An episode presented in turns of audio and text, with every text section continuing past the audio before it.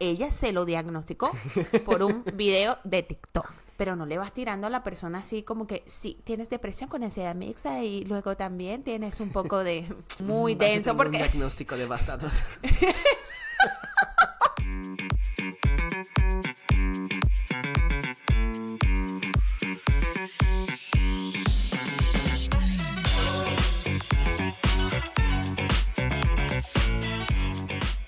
Hola a todos, ¿qué tal? Bienvenidos a Déjame Pensarlo, el podcast. Yo soy Javier. Y yo soy Natalia y les damos esta cordial bienvenida a nuestro primer episodio. Eh, hoy tenemos un tema... Ay, sí, aplausos. Hoy tenemos un tema súper chévere para abrir esta, digamos, primera temporada. Eh, este va a ser un podcast, eh, como ya les hemos venido contando en redes sociales, sobre opiniones en psicología. Javi y yo somos psicólogos, ya les vamos a contar un poquito más de nosotros. Y la idea es que, bueno, comencemos por lo alto, ¿cierto? Creo que el, tema hoy es... Está muy interesante porque es un tema que lo vemos todos los días, todos lo hemos experimentado en algún momento y si alguna vez has sido estudiante de psicología o eres un colega, segurito te pasó mientras estabas estudiando la carrera. Entonces vamos a hablar de un tema que nos compete a todos, es un tema de mucha actualidad. Y quiero complementar a Nati diciendo eso, que no solamente vamos a hablar de psicología, también vamos a hablar de actualidad y vamos a añadirle esa perspectiva psicológica a lo que sucede pues, a nuestro alrededor. Exacto, esa es la idea y el objetivo principal de nuestro podcast, empezar a difundir un poco más de forma amena, de forma rápida, de forma de, con cápsulas que ustedes se puedan llevar eh, para que conozcan más sobre la ciencia de la psicología, que sí, como por ahí lo sabemos, mucha gente nos trata de, bueno, todos somos psicólogos porque todos somos seres humanos, pero realmente, ¿qué tenemos nosotros para aportar y para decir? Entonces, Javi y yo eh, nos hemos autoproclamado como los, los mensajeros. nadie nos ha, nadie nos ha, los difusores, nadie nos ha pedido, nadie nos los ha pedido, pero, aquí está. estamos para ustedes. Eh, y no solamente queremos conversar, queremos también transmitir nuestras propias opiniones, pero también vamos a hablar de hechos, vamos a hablar de evidencias, porque lo que la gente tiene que saber de la psicología es que nosotros partimos de las evidencias, nosotros hacemos afirmaciones basándonos en la evidencia científica que la ciencia psicológica nos provee y queremos que todos conozcan esto. Exacto. Me agarro de eso último que dice Javi porque gracias, y, el tema que vamos a tocar hoy viene, viene muy de la mano de eso. Gracias a la difusión que se le ha dado a la psicología en redes sociales, yo incluyéndome, tú incluyéndote también con, tu proyecto de, redes sociales, em, nosotros hemos sido aquellas personas que han mostrado contenido psicológico de, de, una forma más digerible. Y eso nos ha llevado un poco a los llamados autodiagnósticos o lo que, como hemos llamado este episodio, las redes sociales y el problema de los autodiagnósticos. Entonces, quiero comenzar aclarando que nosotros también hemos sido esas personas, pero hoy queremos mostrarles, eh, aparte de todo lo que hemos leído y todo lo que conocemos, cuál es la problemática de eh, difundir esta información que en algunos momentos yo me he encontrado con unos TikToks súper duros de ver. Em, que puede parecer fácil y accesible para la gente, pero termina siendo bastante delicada. Y por otro lado, me gustaría también rematar y que rematáramos al final con un poco de, bueno, ¿y cuáles son los beneficios de esta difusión que se le ha dado a la psicología en redes sociales? Exacto, amiga, porque es que no todo es ni blanco ni negro. Hay grises, hay matices en la mitad. Entonces queremos es desglosar un poco cuáles son las ventajas, pero también las desventajas de, que las redes sociales sean una plataforma de difusión tan amplia y tan desregulada en algún sentido. Es decir, cualquier persona que abre una cuenta puede publicar algo y una persona incauta pues puede creerse lo que está publicando. Entonces em, la idea es mirar que esos beneficios, pero también esas desventajas o esas, digamos, esas acciones que pueden al final hacerle daño a las personas. Exacto. Yo quiero de pronto comenzar con una anécdota, eh, como para, porque como les decíamos, la idea de este podcast es que sea un poco más fresco y que no sea una cosa así como ladrilluda, hablando solo de teoría. Entonces les voy a contar una anécdota que me pasó hace muy poquito. Yo ahora mismo estoy viviendo en Holanda y eh, pues en el trabajo un día estaba con una chica que me ha caído súper bien, conectamos muchísimo. Y entonces estábamos haciendo como una actividad de, mm, sí, mm, como contar unas cosas que hay, que hay que hacer antes de cerrar. Entonces ella me decía y que, ay, my HD, ¿cómo es que se dice en inglés TDAH? ADHD brain, no sé qué cosa. Y yo como que, ¿ah? Entonces ella me decía, ah, no, sí, lo que pasa es que yo tengo TDAH. Y yo, mm", y, yo de una le dije, yo le dije, ay, te, te lo ¿hace cuánto te lo diagnosticaron? No sé qué, qué. No, yo lo vi en TikTok. y yo dije, ah, ya. Yo dije, ah, ya. Sí, o sea, es que literal cumplo todas las características, no sé qué. Y yo quedé como que, sí, tal cual. Y creo que sobre todo ese diagnóstico en particular es de los más difundidos ahora últimamente. Es, uno es súper complejo de diagnosticar, o sea, yo creo que, eh, por ejemplo, yo no estaría en capacidad de hacerlo. Eh, y un neuropsicólogo también necesita otros, de, digamos, otros otros eh, opiniones de psiquiatría, de terapia ocupacional. Terapia ocupacional, por supuesto. Exacto, y ella se había diagnosticado, la tipa, o sea, es que la tipa me dijo que, ay, mi, mi cerebro TDAH, o sea, ella se lo diagnosticó por un video de TikTok. y eso es más común de lo que parece. Sí, sí, yo, yo te digo que ese día quedé que, mm, ya, yo no soy como muy de, oye, pero obviamente no le iba a decir nada, pero sí quedé ey, esto se está, esto se está saliendo de control. Claro, alerta, alerta, alerta. Y mm. te quiero dar otra perspectiva, que no es propiamente de las redes sociales, pero sé que muchos colegas y muchos estudiantes de psicología que nos pueden estar escuchando, tal vez eh, puede resonar con ellos. No sé si te pasó, pero cuando estábamos estudiando en la carrera y empezamos a ver eh, temáticas clínicas, por ejemplo, en el curso de psicopatología. Psicopatología es que lo tenía a leer los criterios clínicos de los trastornos mentales y de los trastornos de personalidad y uno decía, espérate. Lo tengo. ¿Será que yo tengo? Anda, ¿será que soy límite? Anda, ¿será que...? sí, sí, uno lo tenía todo. Claro, y como que check, check, check, check, hasta que empiezas a profundizar y el profesor te empieza a explicar como que, ojo, esto no es una lista de chequeo y ya está hay que entrar a evaluar un montón de elementos contextuales, historia de desarrollo. Nada sucede en el vacío, las personas están en un contexto. Em, hay un montón de sintomatologías que además no están contempladas en los libros de diagnóstico, sea el CIE-10, sea el DSM-5. Entonces, em, eso mismo es lo que pasa en las redes sociales. Hay, por un lado, una muy buena difusión de em, mental health awareness. Sí, de em, acuerdísimo. Creo que eso ha sido lo positivo. Exacto. El tema es como que quien publica a veces se le olvida que la otra persona no tiene todo el background de conocimientos para poder recibir esa información como debe, decían, con criterio, ¿no? Entonces siempre deberíamos hacer un disclaimer cuando publicamos en redes sociales como que, ojo, estos son algunos de los síntomas, sin embargo, ve y consulta con un profesional. Es que a veces se nos olvida eso. Darle la palabra al que sabe.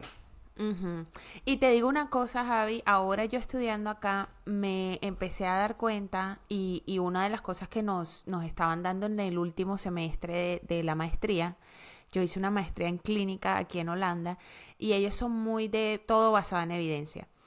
Y la tendencia, o sea, es que si la gente supiera que la tendencia en psicología clínica ahora es no tener diagnósticos, es no trabajar desde el diagnóstico, sino que trabajar desde la sintomatología y desde la, digamos, desde, desde empezar a mirar el conjunto de problemáticas del ser humano y eso se llama enfoque tras diagnóstico. Entonces, allá es que estamos yendo, es una nueva tendencia que es, hey, quítale la etiqueta a la persona, porque entonces la persona Claro, a mí también eso, ¡pum!, explotó mi cabeza porque uno, es más, yo ni siquiera di psicopatología en la maestría. En una maestría en clínica nosotros no dimos psicopatología.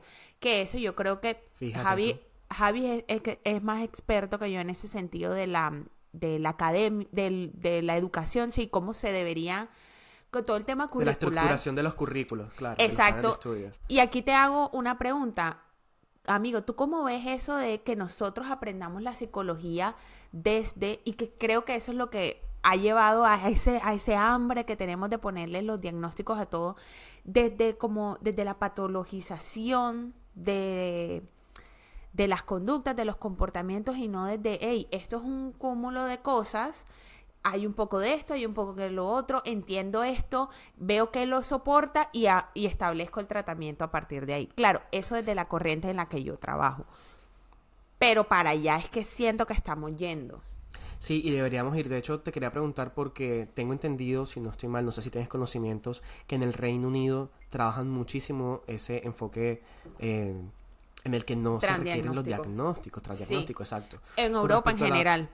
Excelente, a mí me parece excelente y justamente allá iba con el tema de la formación de los profesionales en psicología y sobre todo en el, en el nivel de posgrado, porque siento que es una pregunta que es muy actual. Es decir, el, enfoque que aún manejamos en Latinoamérica todavía parte de ese enfoque médico de la enfermedad, ¿bien? y deberíamos es trascender pasar a otro enfoque, como por ejemplo el que manejan en Europa del transdiagnóstico, o como estamos planteando eh, también en otros sitios, por ejemplo en donde yo trabajo, el tema de mirar la psicología y la formación del psicólogo desde la promoción del bienestar, ¿bien? No es de la enfermedad. Yo te lo he dicho antes en conversaciones previas, pero tengo un colega que dice, y lo ha dicho varias veces en, varias, en varios escenarios públicos, de que la psicología es como una profesión buitre, así le dice, una profesión buitre porque es como que vive de la muerte, como que él vive de la enfermedad. Oye, total, no lo había... Es como, que, la gente esté sí como que la gente esté en el drama en el es lo que nos da de comer es lo que nos da de comer exactamente. Y esa es la visión tradicional desde la enfermedad de la patología. Y es una muy buena analogía para explicarlo pero ¿por qué lo dice él? lo dice es porque justamente queremos pasar a otro otra visión, a otro modelo, a otro enfoque, en el que los psicólogos, sí, tenemos que conocer de las enfermedades mentales, porque, existen, bien, pero nuestras acciones deben ir más encaminadas a promover estilos de vida saludables, promover hábitos que al final nos lleven a estar en bienestar integral, como concepto integral. De acuerdo. Y mira que ahora tampoco quiero dejar la idea, eh, bueno, sé que nos falta mucho tiempo por discutir, no es que esté cerrando, pero quiero enseguida adelantarme cuando yo recibí esta información, enseguida lo que se me vino a la cabeza, porque fui educada en ese modelo buitrico, como se diga, eh, ese enfoque del buitre, sí, entonces es muy difícil despojarse de eso. Entonces me adelanto a las personas que nos estén escuchando y pueden estar diciendo, ay Natalia, pero es que a mí conocer mi diagnóstico me ayudó muchísimo. Eh, o hay personas que dicen, bueno, mi hijo, no sé, eh, no se le entendía que tenía y hasta que llegamos al diagnóstico de autismo enseguida fue como miércoles, ya de aquí sabemos qué podemos hacer, para dónde podemos ir, ok, eso está maravilloso. El problema es el sobrediagnóstico que hay ahora, o sea, esa es la crítica que nosotros estamos haciendo, o sea, que ahora todo el mundo tiene algo. Todo el mundo tiene TDAH, todo el mundo tiene trastorno obsesivo compulsivo. Todo, el mundo, tiene algo y perdón que quiero decir algo que puede ser no, no, popular, pero es que todo el mundo sufre de depresión, todo el mundo tiene trastornos de ansiedad. y sí hay que reconocer que después de la pandemia las personas han tenido mucho más conciencia de su salud mental y tal vez em, por este mismo motivo hay mayores diagnósticos porque la gente se ha ido a revisar, ¿bien? Claro. Pero el problema es el que tú dices, el sobrediagnóstico, el que yo veo en redes sociales que cumplo dos o tres criterios y ya me digo, ah, es que yo tengo trastorno de, la ansiedad generalizada. Exacto. Espérate, tal vez tengas algunos síntomas, porque esa es otra podemos tener algunos síntomas. Y no se necesariamente se cumple. marcarse uno en el diagnóstico, en la etiqueta y marcarte para siempre en tu vida con estos nombres que al final son clasificaciones que nos ayudan a comprender y a estudiar y hacer intervenciones nada más. Y nos hay, a ver, un popular opinion. Eh, no necesariamente, es que, bueno, eh, como para dar un poquito de background, yo atiendo en clínica, tengo mi propia, eh, digamos, consulta privada. Eh, porque estoy en, el, en, la parte clínica, Javi está en la parte más educativa. Arroba, eh, sí, Natalia quiero ah. Gracias. Por aquí. sí, vale, para que no los pongas por aquí.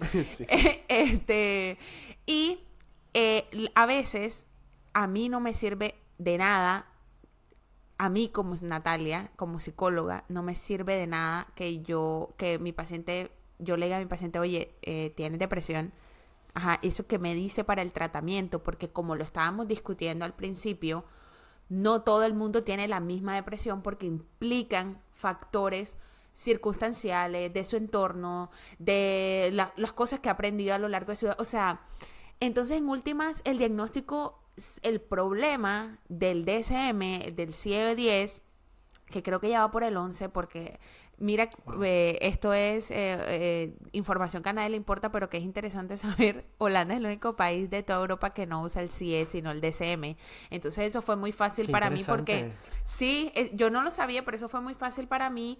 el DCM es el manual de... Mm, nosotros aquí hablando como si todo el mundo supiera que es el DCM. Ah, el DCM es el manual, espérate que en español es el manual diagnóstico de Miércoles, no me lo sé en español. El manual, el manual, diagnóstico estadístico de los... De estadístico de, las, enfermedades, mentales. Exacto, es como nuestra Biblia, por así decirlo, para clínica, para clínica, porque eso es otra cosa, la psicología no es solamente lo clínico.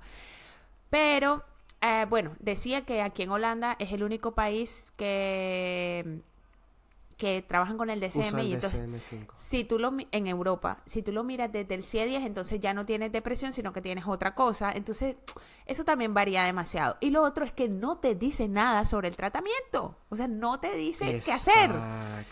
Sí, o sea, le pones una etiqueta a la persona, le dices, hola, bueno, listo, eh, sí, tienes ansiedad generalizada, chao. Good for you. Good for you. sí, o sea, como que... Entonces no te dice nada del tratamiento. Entonces nosotros nos estamos despojando de esa etiquetería que se le da a la persona. Es como pum, pum, ansiedad, depresión, tú, te, eh, OCD, tú, no sé qué. Y en últimas no sirve para el tratamiento. Es, es era como el punto que quería dejar. Por sí solos no, claro, por supuesto que necesitan esos estudios posgraduales de, de formación avanzada para poder aprender sobre técnicas para intervenir Em, este tipo de enfermedades mentales. Y eso es un tema que podemos hablar después porque psicólogos eh, no preparados que están atendiendo clínica, uh. ni pensarlo ni decirlo. Lo vamos a hablar después, así que estén pendientes en un próximo episodio. Pero quiero volver al tema de la etiquetería, como decimos, del diagnóstico y que yo tengo esto y buscar un nombre, porque siento, y esto es una opinión, eh, que es como un deseo de comprender y de darle nombre a algo que me está pasando. Eh, em, yo el otro día en psicoterapia, em, el psicólogo me decía, vamos a hacer este ejercicio y la próxima vez pues lo discutimos. Cada vez que tú sientas una emoción, vas a llenar este cuadrito. Entonces el, cuadrito es nombre de la emoción, el evento que lo generó, qué fue lo primero que pensé. Intensidad. Y a veces la intensidad, todas estas em, técnicas desde el enfoque cognitivo-conductual. Y a veces me costaba nombrar la emoción. Entonces, mm, existe una herramienta maravillosa que se llama la rueda de las emociones. Yo la que parece como algo de preescolar, pero tienen que buscarla porque realmente la amo. es una herramienta magnífica. Yo la, yo la, yo la uso muchísimo eh, eh, para mis pacientes y también la tengo en, en, el, en la cartillita que le entrego a mis pacientes y que también tengo disponible a la venta si la desean. De hecho, ahí está. Sí, por favor, cómprenle el, la cartilla para el manejo de la ansiedad, que es además excelente. Entonces, la rueda de las emociones me ayuda a nombrar una emoción. Entonces, cuando tengo algo tan complejo como unos síntomas de un desajuste o algo que me está generando malestar, porque tampoco lo vamos a llamar enseguida desorden mental o patología o enfermedad. enfermedad. Puede que a veces sean simplemente unas situaciones en el entorno que me están generando un malestar que me pueden generar síntomas de algunas de estas cosas que no, llamamos enfermedades mentales. Entonces el deseo es como de la incertidumbre de saber qué es y nombrarla.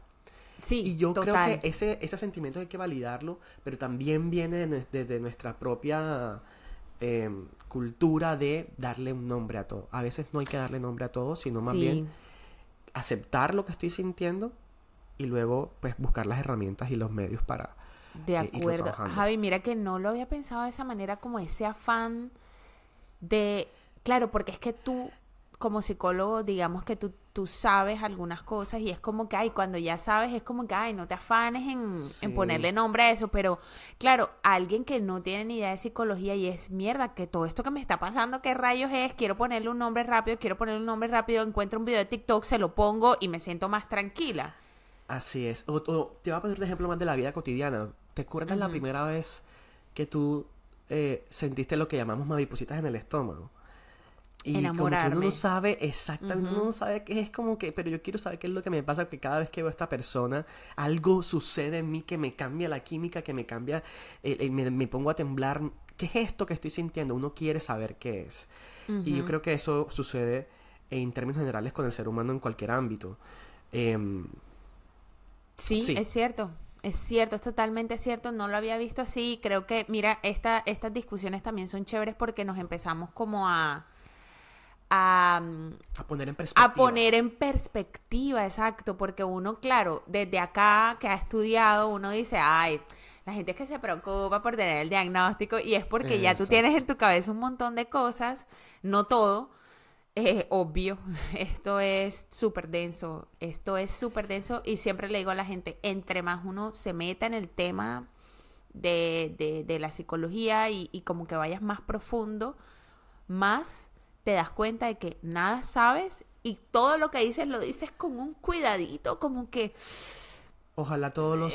Ojalá todos fuéramos así, es decir, que tuviéramos la conciencia de lo delicado que es la palabra de un profesional titulado como psicólogo, eh, porque en algún grado la gente percibe que se tiene cierta autoridad para hablar sobre algunos temas. Ok, sí. Y Socialmente. Eso uh -huh. lo hablaremos después, como ya lo he dicho, pero quiero dar como el tease del siguiente episodio cuando vayamos a publicarlo sobre este tema. Y es que la formación del pregrado eh, o del grado, como dicen en España, no es suficiente uh -huh. para uno llamarse experto en temas de salud mental, por ejemplo. Ok. Entonces, eso lo conecto justamente con uh -huh. este montón de profesionales que había dicho antes, que están ahí atendiendo y que podrían no estar ayudando a las personas que están diciendo ayudar. Exacto. Y eso es, ese es el problema y el meollo del capítulo de hoy. Eh, no quiero como ahora bombardearlos con super mm, información y si tú eres una persona que no ha estudiado nada de psicología y sencillamente estás escuchando este podcast porque te interesan los temas de psicología, que ese fue uno de nuestros intereses, o sea, sí. eh, a, a, mí algunas personas me escribieron como que, oye Nati, eh, en los videos que yo hago para redes sociales es como que, oye Nati, chévere que si lo hicieras en un formato más largo y con Javi empezamos como a hablar de, bueno, y qué podemos hacer por nuestra por nuestro entorno y qué podemos hacer nosotros desde, desde lo que tenemos en la cabeza que además estas conversaciones cuando nosotros estudiamos eh, estábamos chiquitos estudiando siempre las teníamos verdad Javi siempre siempre siempre, siempre las teníamos. conversaciones con una cerveza en la mano y sí, profundas sí, sí. no eran profundas y no sé y, y claro. gente que venía a nuestras vidas eh, entraba a las conversaciones, luego se iban, no sé qué, pero como que nosotros siempre mantenimos esto y mantuvimos y que mantenimos. Oh my God, mi español se me está olvidando. ya, y eso es otra cosa, se me van a salir seguramente palabras en inglés, pero no es porque sea la más gringa de todas, sino porque estudié todo, la mayoría de claro, esto, de lo que vamos a estar claro. hablando, lo estudié en inglés y a veces se me olvida. No, yo, yo siento que el spanglish hay que embrace it, you know, hay que, hay que abrazarlo, hay que, hay que adoptarlo. Siento que es como un nuevo lenguaje ahí que uno puede aprovechar, que puede surgir para hablar entre continentes, entre sí, naciones. La gente, la gente, la, la gente lo odia, la gente lo odia. Ay, y no. yo también, yo también odio cuando la gente habla spanglish. Tengo que ser honesta, por eso tengo que hacer este disclaimer. Porque so, me he vuelto quien tanto detesté. En fin. en fin. Sí.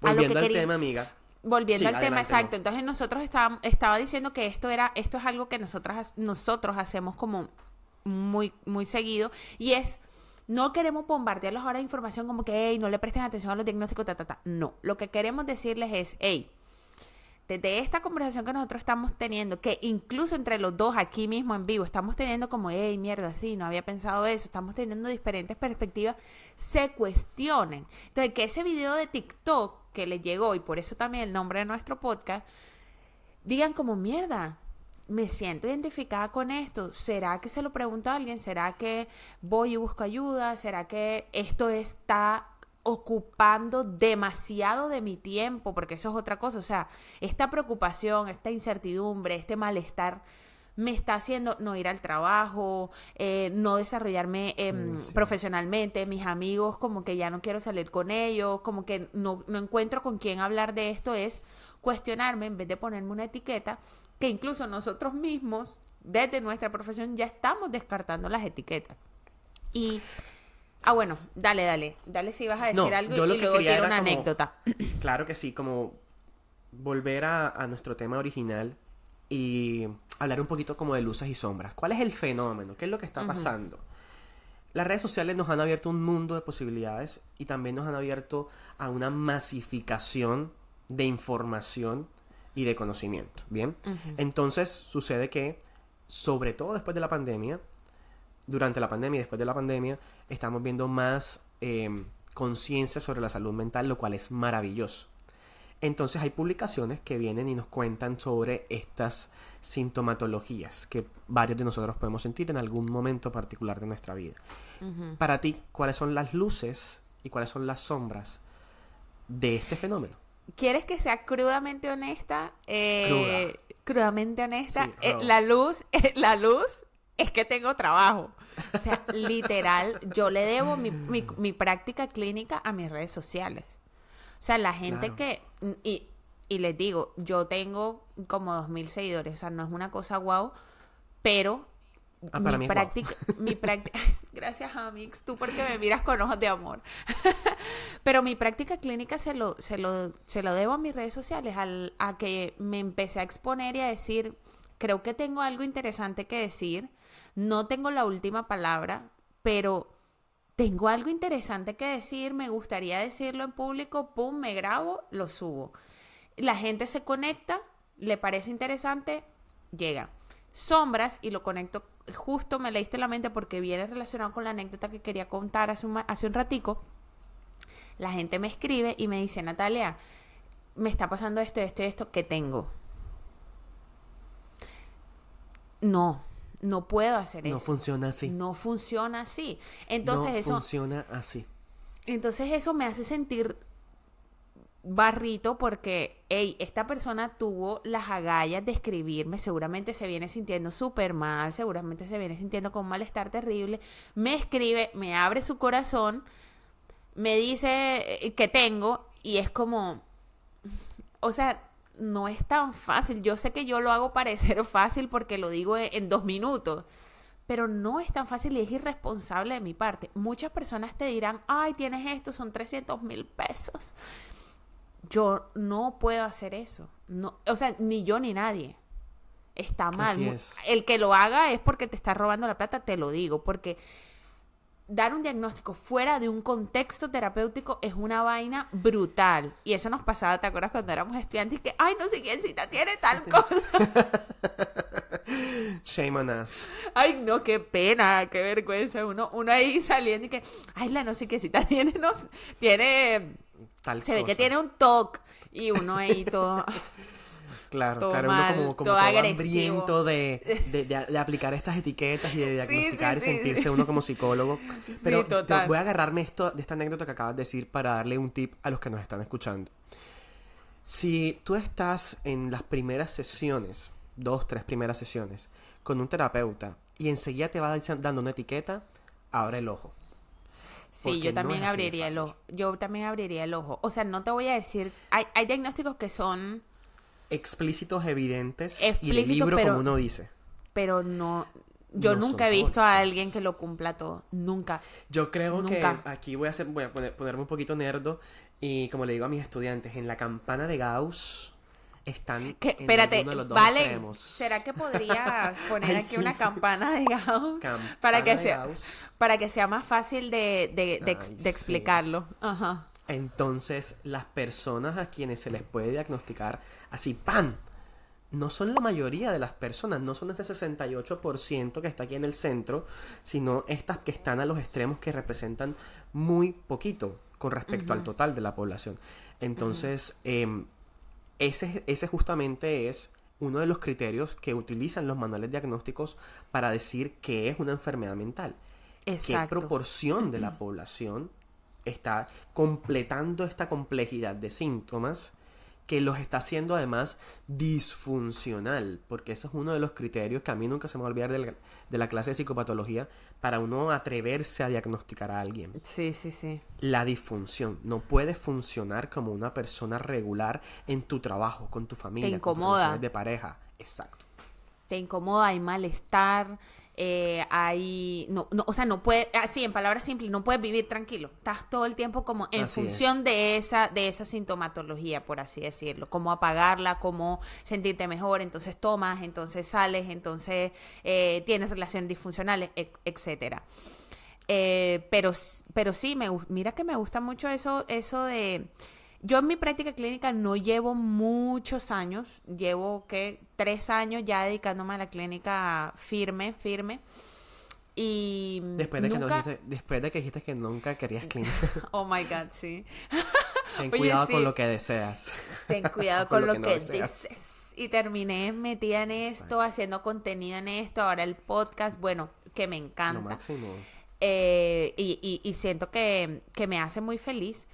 Este, nunca he visto una, un diagnóstico puro. O sea, así que yo diga, wow, lo cumplió todo. No, uno, y porque ya no uso tantos diagnósticos, a menos que sea absolutamente necesario y que yo vea que para el paciente es un cierre, es como que no estoy loca, no, es, no soy una anormal, no soy una, no es algo que solo me pasa a mí. Entonces, mira, este conjunto de, de, digamos, de conducta, de situaciones que te están molestando, corresponderían a algo. Claro, yo en, mis consultas son, soy muy, tampoco me pongo y que esto, este, eh, vaya, lo que acabo de observar, no, cero.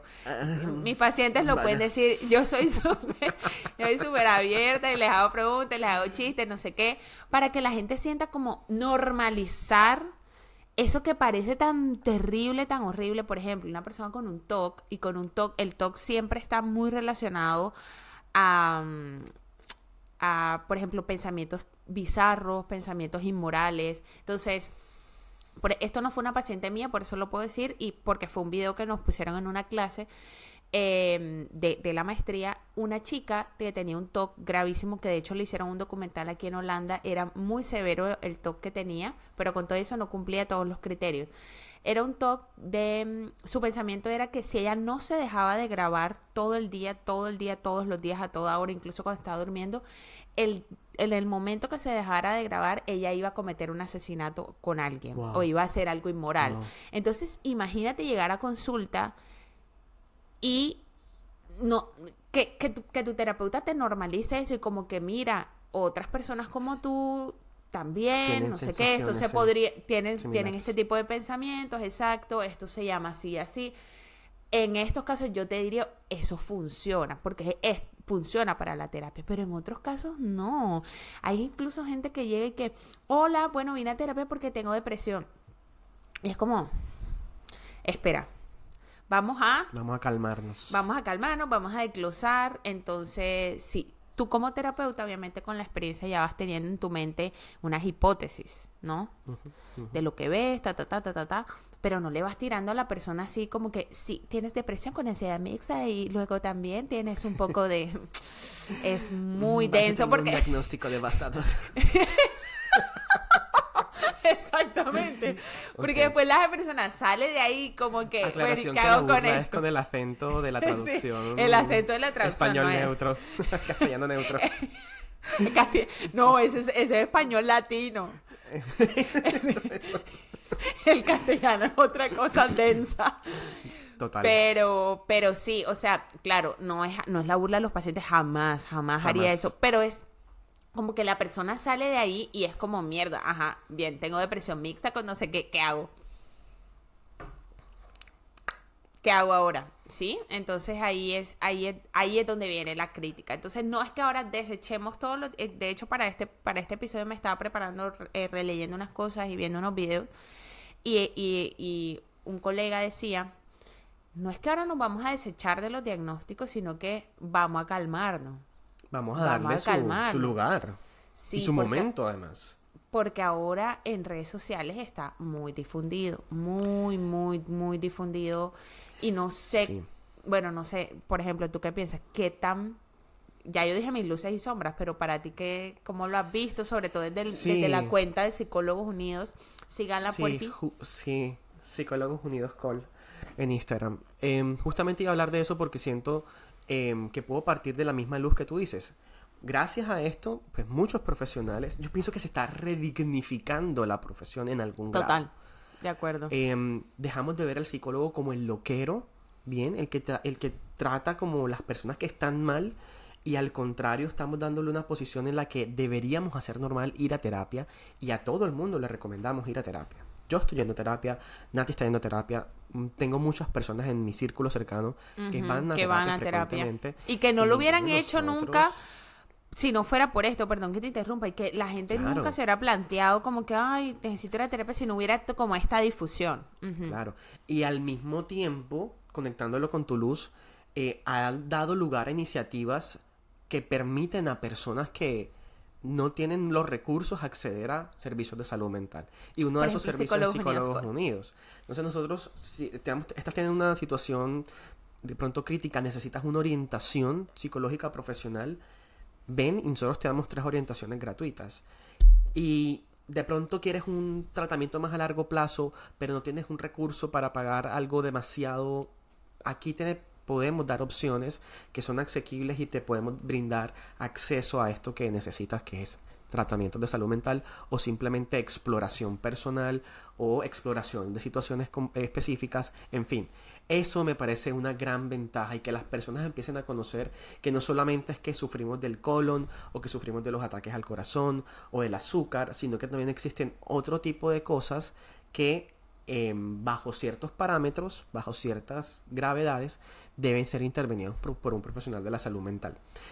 de acuerdo. ¿A dónde voy con de pronto con la desventaja? Y es algo que a mí me preocupa muchísimo y tiene que ver con un artículo justamente que me estaba leyendo que salió el año pasado en, The New York Times sobre adolescentes e incluso niños que están viendo contenido en TikTok principalmente sobre trastornos de eh, personalidad y trastornos mentales.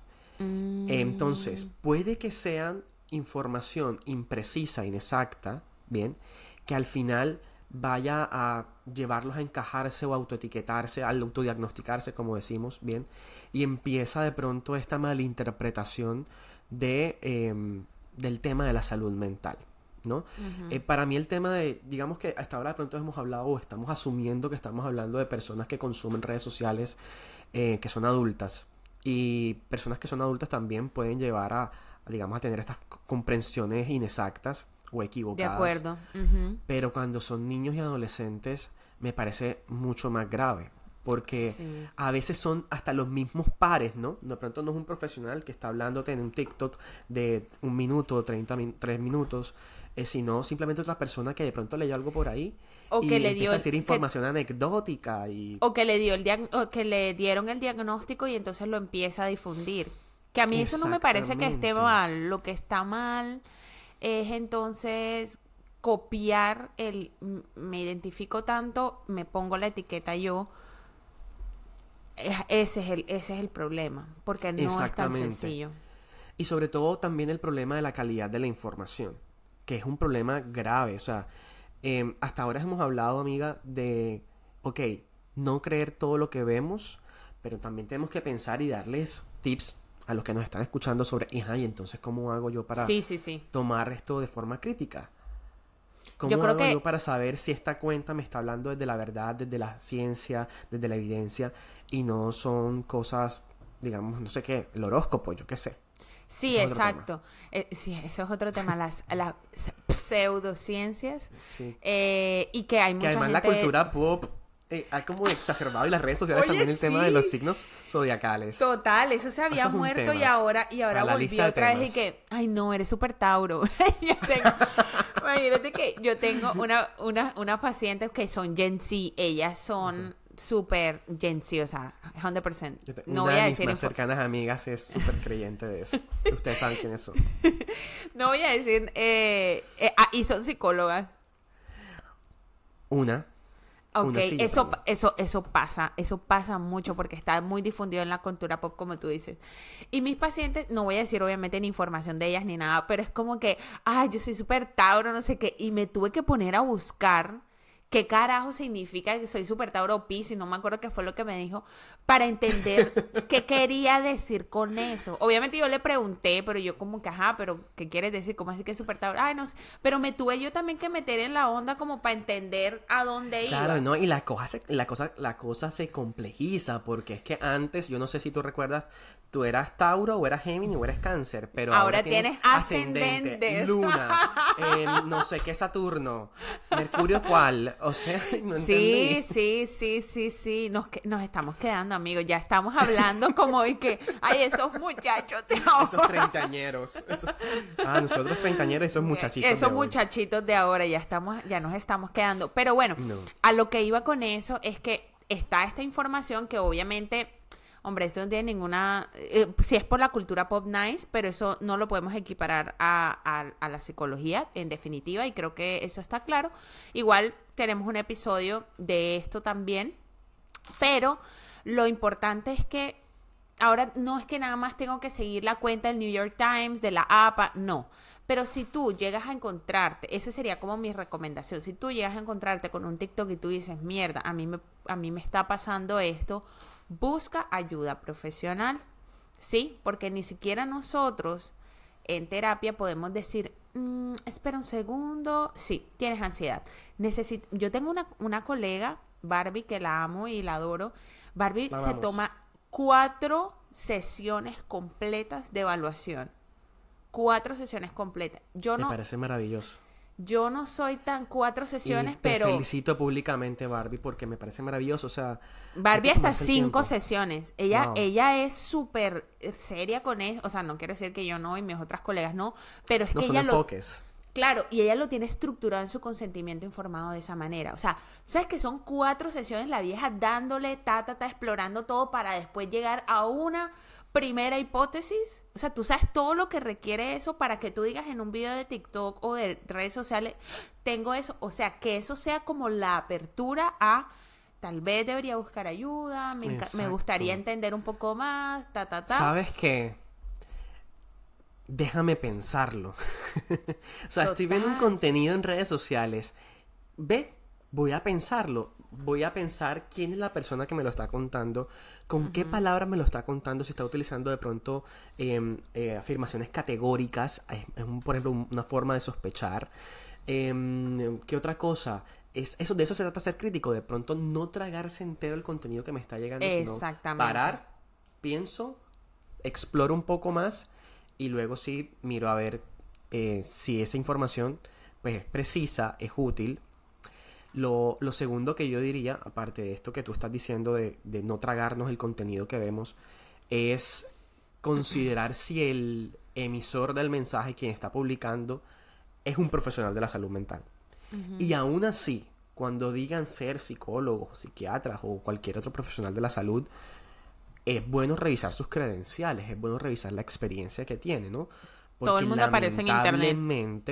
Exactamente, y lamentablemente hay personas que se aprovechan. Hay personas que te pueden mentir, que te es tan fácil colocar en mi bio, soy psicólogo y ya. ¿Me lo tengo que creer?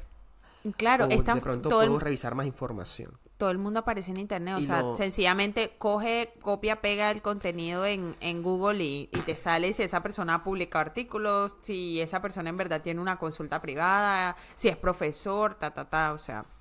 Exacto, y digamos que otra última recomendación que a mí se me ocurre dar, y que es con base al artículo que leí también, es que, bueno, y a los consejos en general que aprendemos en la carrera de psicología, es que si estás pasando por una situación en la que sientas que te está sobrepasando, ¿bien? Busca un profesional de la salud mental, ¿bien? preferiblemente a alguien que tenga un posgrado. Alguien que se haya tomado la tarea de estudiar uno o dos años más en algo bien específico como el tratamiento de estos síntomas que nos hacen sentir mal.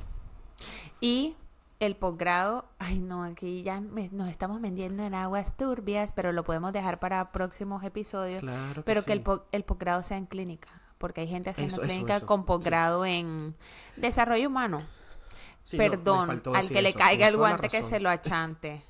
En verdad, perdón. Y, y es que en Colombia, el problema es que en Colombia no tenemos regulado el ejercicio clínico tan regulado como lo hay en otros países. Entonces, por eso personas con maestría en desarrollo social, que no es una maestría mala, pero no es una maestría que te da habilidades clínicas, está haciendo clínica. Sí, sí, sí. Perdón con la imprecisión, pero me refería a un posgrado en el área clínica. En clínica, exactamente, exactamente. Entonces son como esos tres tips. A mí me se me ocurre que mm, podemos dejar como una publicación en nuestro Instagram, arroba déjame pensarlo podcast, sobre esto que estamos conversando. De Eso te iba a decir. Tips. Vámonos con recomendaciones. de los artículos que hemos leído. Sí, vámonos con recomendaciones para quien le interese más de este tema. Obviamente, nosotros preparamos este episodio leyendo cosas que ya están publicadas en internet, otros colegas que están también publicados, eh, preocupados como con nosotros por esta difusión eh, masiva que creo que se está saliendo un poco de control, pero que Hombre, si empezamos a parar, pensar como el nombre de nuestro podcast, creo que, que, sería algo incluso muy beneficioso para nuestro ejercicio profesional y le empezaríamos a dar más relevancia y a dignificar, como Javi le decía, nuestra profesión. Entonces vámonos, Javi, con recomendaciones, dejamos los links o no sé si, si, la, si decimos ahora los arrobas o dejamos los links.